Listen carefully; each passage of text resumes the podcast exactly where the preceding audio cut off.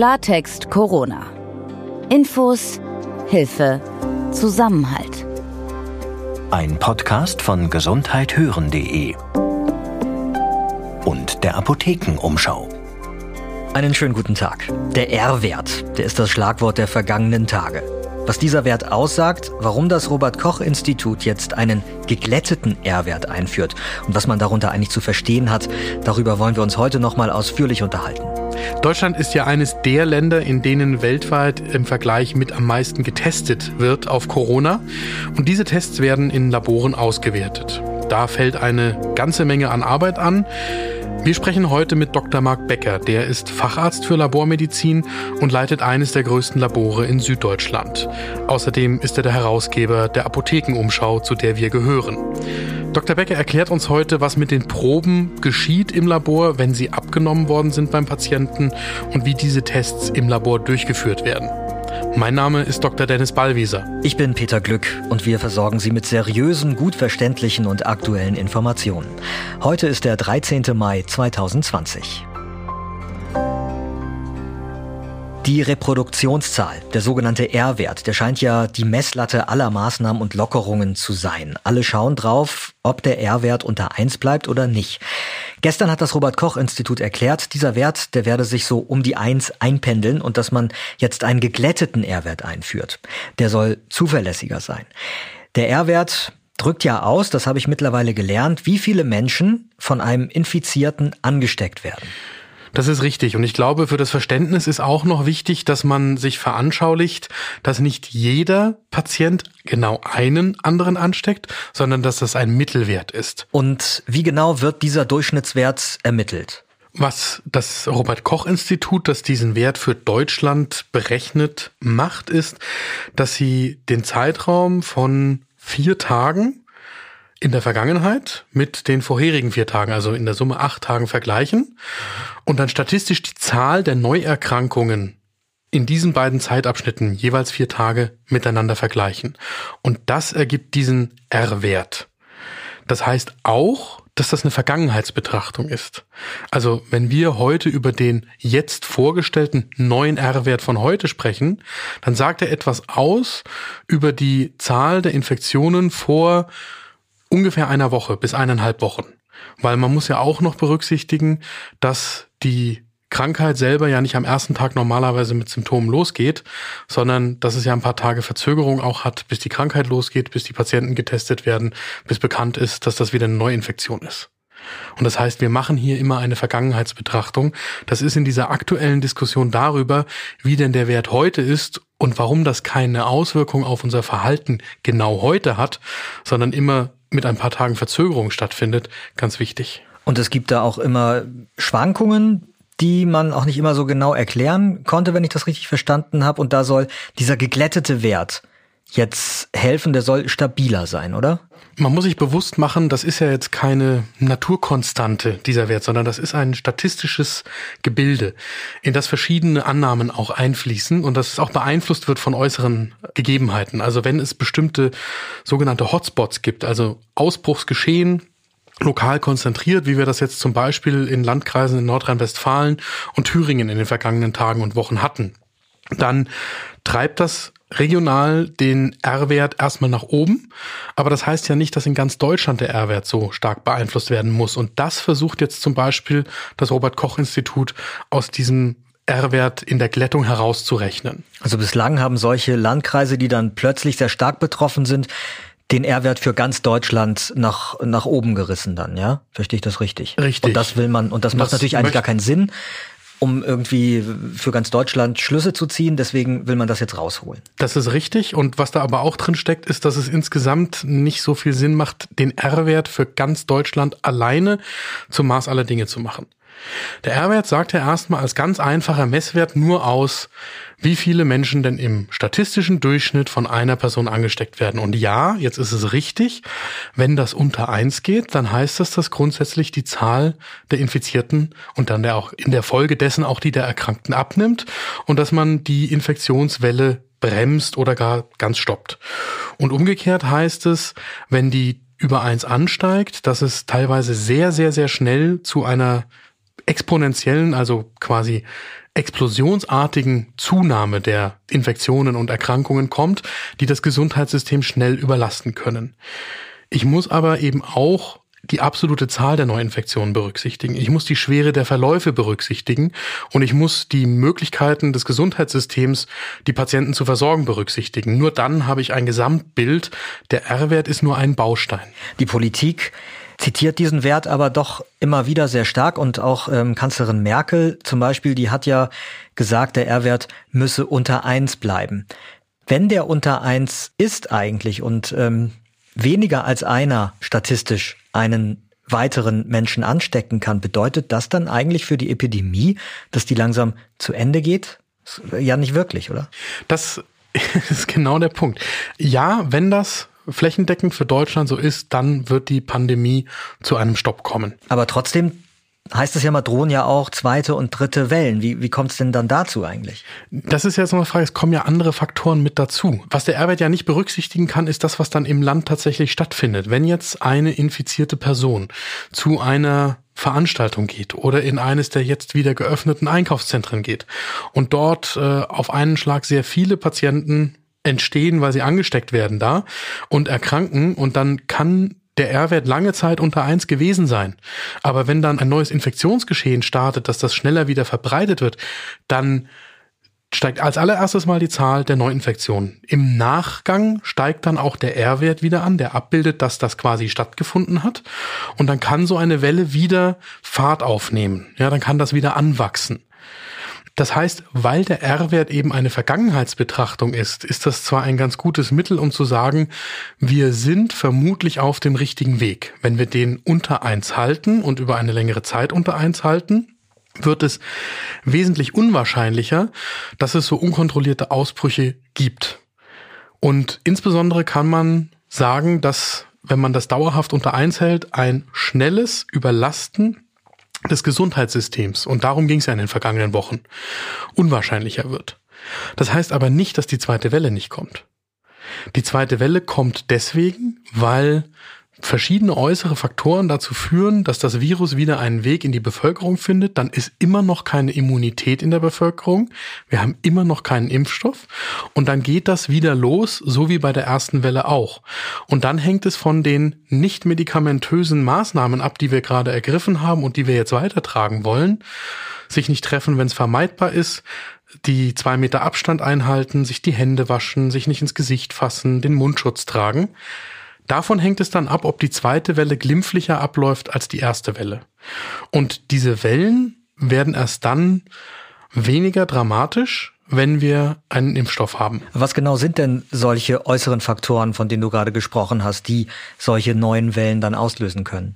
Faktoren, die das beeinflussen können, sind zum Beispiel das Wetter. Das wissen wir sehr gesichert vom Influenza-Virus, das bei warmen Temperaturen sich nicht so verbreitet wie bei kalten Temperaturen und das deswegen bei uns ein Herbst- und Wintervirus ist, weswegen wir die Grippewelle immer über den Winter haben. Ob das bei SARS-2 auch so ist, das wissen wir noch gar nicht, aber man kann schon annehmen, dass die Sonnenlichtdauer am Tag, die UV-Intensität, die Temperaturschwankungen einen Einfluss auf die Übertragbarkeit von SARS-2 und damit die Covid-19-Erkrankungen haben können. Ich glaube, es spielt auch eine Rolle möglicherweise, ob es halt eine Jahreszeit ist, wo Leute sehr viel drin sind in geschlossenen Räumen oder sich mehr draußen aufhalten, oder? Auf jeden Fall auch das. Und das führt zu dem zweiten wichtigen Punkt. Und der hat mit unserem Verhalten zu tun. Wir haben jetzt die Lockerungen. Und ein großer Faktor, der die zweite Welle oder auch eine dritte Welle dann beeinflussen wird, ist, wie wir mit diesen Lockerungen umgehen. Wenn wir uns an die Basisregeln halten, die für uns alle eigentlich weiter gelten, wo wir aber in dem öffentlichen Leben wahrnehmen, dass die nur unterschiedlich noch berücksichtigt werden, wenn wir uns an diese Basisregeln halten, dann können wir eine zweite Welle vielleicht sogar ganz verhindern.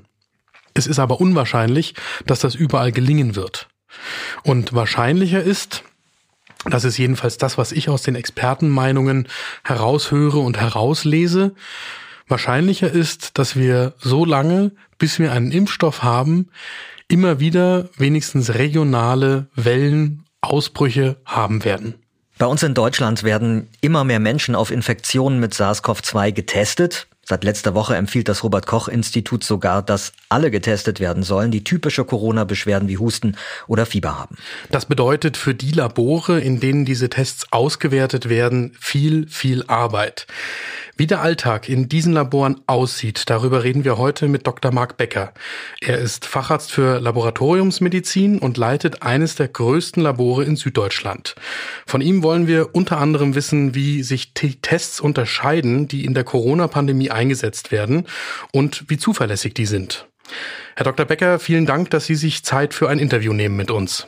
Vielen Dank, dass ich dabei sein darf. Hallo auch von mir. Herr Dr. Becker, wie sah denn die Arbeit im Labor eigentlich vor der Corona-Krise aus und wie sieht sie jetzt aus? Also wenn Sie da mal vergleichen, bleiben wegen Corona andere Untersuchungen derzeit liegen?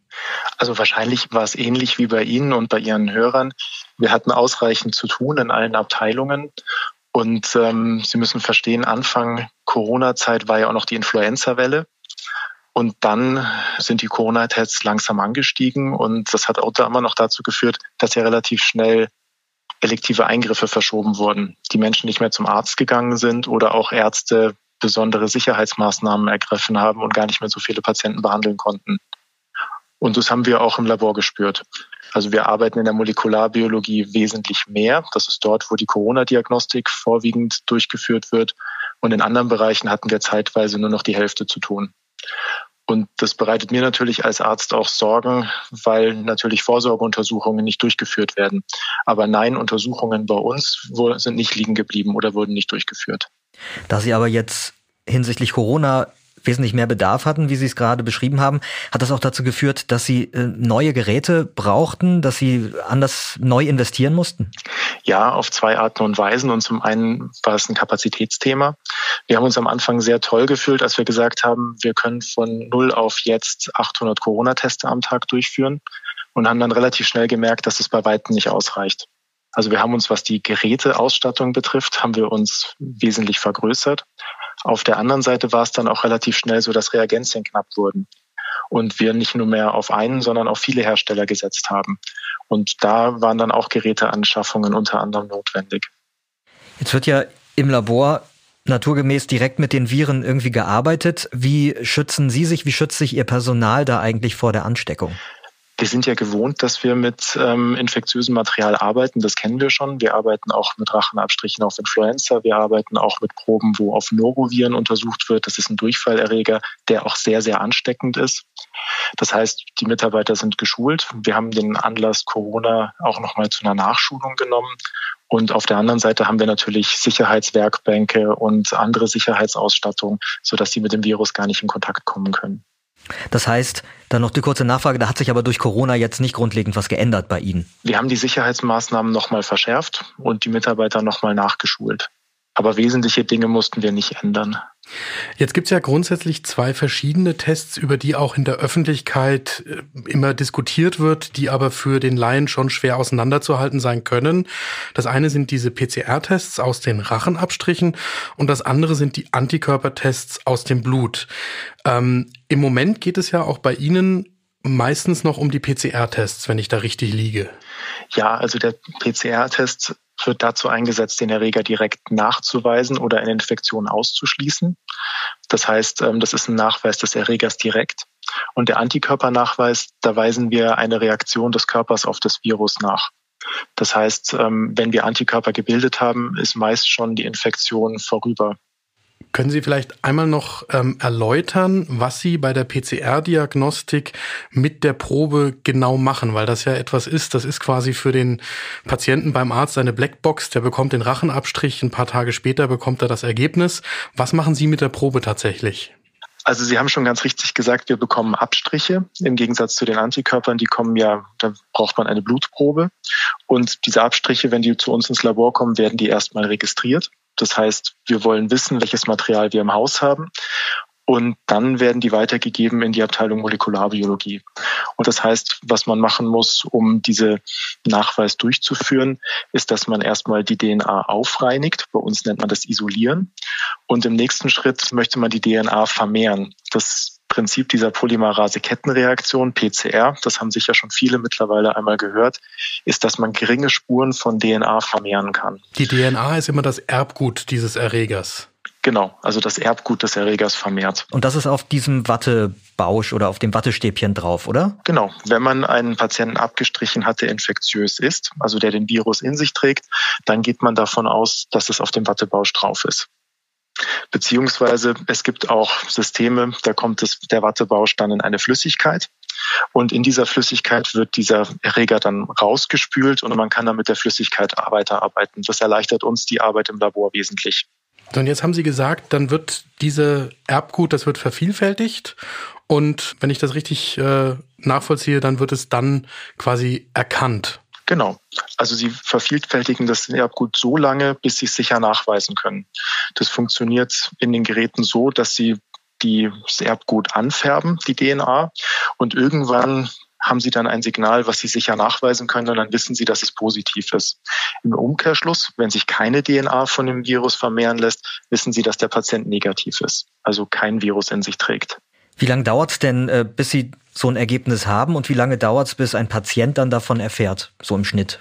Wir benötigen unterschiedliche Zeiten. Das heißt, wir triagieren sehr stark unsere Proben. Wir haben Patienten, die aus Krankenhäusern kommen. Da versuchen wir das schnellstmögliche, was wir können, zu leisten. Da sind wir so im Schnitt bei sechs Stunden. Und dann haben wir Patienten, die von allen anderen von unseren Ärzten die Proben eingeschickt werden. Da schaffen wir es in der Regel gleichtägig oder am nächsten Morgen. Und dann wird der Befund in der Regel im positiven Fall an das Gesundheitsamt weitergeleitet und an den einsendenden Arzt und die unterrichten dann den Patienten. Die Öffentlichkeit diskutiert im Moment vor allem auch über die Antikörpertests. Und da geht es ja darum, dass wir darauf warten, irgendwann nachschauen zu können, wer Covid-19 schon durchgemacht hat und Antikörper entwickelt hat. Und dann auch die Frage zu beantworten, ob die Personen dann immun sind gegen SARS-CoV-2. Wo stehen Sie denn bei diesen Tests in Ihrem Labor? Also wir haben Antikörperteste bei uns im Haus, verschiedene, weil unser Anspruch ist, dass wir den möglichst besten Test einsetzen. Da ist es so, dass wir mit einem befreundeten Institut äh, verschiedene Methoden vergleichen und sehen, dass die eigentlich alle, was so die Zuverlässigkeit betrifft, wahrscheinlich ungefähr vergleichbar sind mit einigen Stärken und Schwächen. Das Problem ist aber gerade bei diesen Antikörpertesten, wir ähm, sind in einer, in einer Phase, wo noch sehr wenige den Antikörper tragen. Sagen wir mal, wir haben ein bis zwei Prozent Durchseuchung in Deutschland. Und wenn Sie jetzt diesen Test von der Wahrscheinlichkeit, ob er positiv ist oder negativ, bei uns durchführen, dann ist alleine schon von der, von der Durchseuchung die Wahrscheinlichkeit relativ gering, dass wir ähm, ein positives Ergebnis haben, weil die Tester sind dort nicht perfekt. Und ähm, im Moment ist es so, wie wir das sehen, dass ein positives Ergebnis kann richtig positiv sein. Gerade wenn der Patient sagt, ja, ich hatte einen Rachenabstrich und eine positive PCR, dann glauben wir das. Aber wenn wir jetzt einfach so Menschen screenen würden von der Straße und denen einen Antikörpertest abnehmen würden, dann ist es nicht immer sicher, dass dieses Ergebnis auch wirklich valide ist.